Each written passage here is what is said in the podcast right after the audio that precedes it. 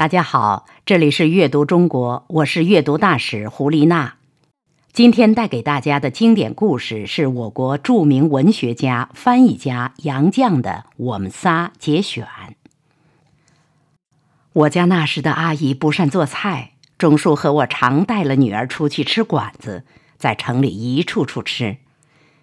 钟叔早年写的《吃饭》一文中说：“吃讲究的饭，事实上只是吃菜。”他没说吃菜主要在点菜，上随便什么馆子，他总能点到好菜。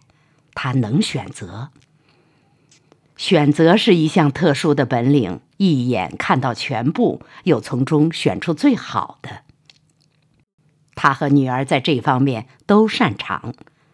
到书店能买到好书，学术会上能评选出好文章，到绸布庄能选出好衣料。我呢，就仿佛是一个昏君，我点的菜终归是不中吃的。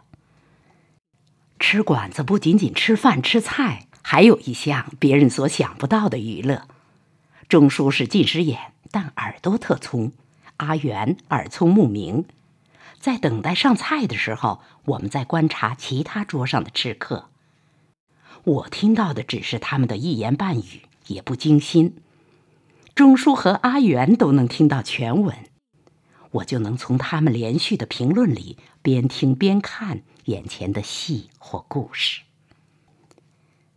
那边俩人是夫妻，在吵架。跑来的这男人是夫妻吵架的题目。他不就是俩人都说了好多遍名字的人吗？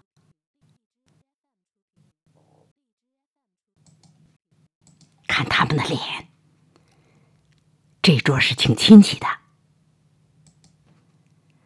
谁是主人？谁是主客？谁和谁是什么关系？谁又专爱说废话？他们都头头是道。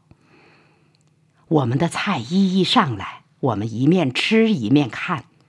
吃完饭算账的时候，有的戏已经下场，有的还演得正热闹，还有新上场的。